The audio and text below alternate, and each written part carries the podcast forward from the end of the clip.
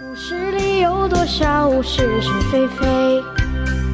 故事里有多少非非是是？《侍卫官杂记》，作者宋乔，由事了不讲。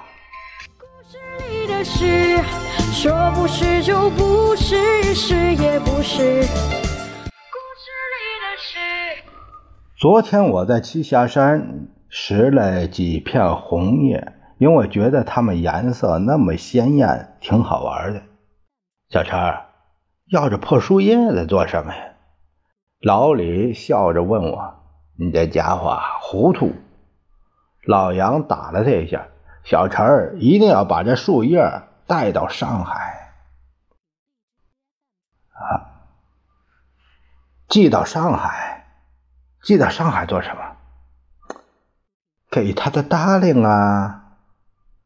又不是十七八岁的孩子，还玩这一套。女人呐，就喜欢这一套。红叶代表相思之情啊！错了，老杨，人家常说红豆是相思豆，我可没听说过什么红叶是相思叶。他们两个这一问一答。使得我有了想把这红叶寄给十七姨太的念头，结果我捡了一片最完整的红叶，用钢笔在上面画了两个连接在一起的心，然后套在一个非常精致的信封里。小陈，你可真有一套！老杨拍拍我肩膀：“哎呀，我们……”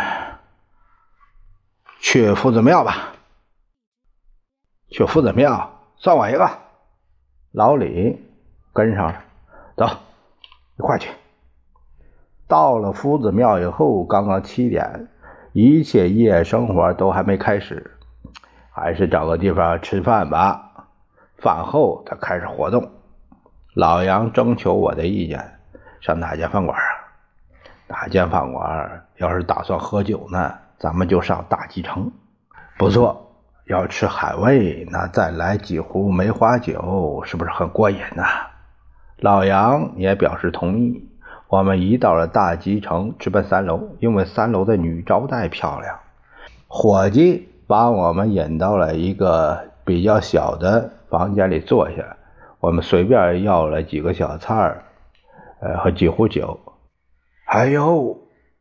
哎呦，你这个女娃呀，要把老汉的胡子扯下来啦！隔壁房间有人这样喊着，听着是陕西人的口音。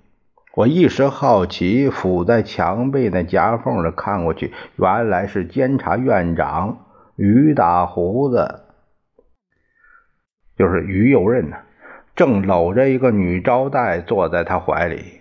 那女招待。在用手替他理胡子，桌上有好几个人，多半是监察委员之流的人物。啊，一树梨花压海棠啊！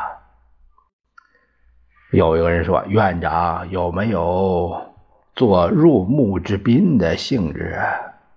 别的人都附和着笑了。我正预备叫老杨、老李来看，可回头。他们两个早在我身边找了个缝，也在偷看呢。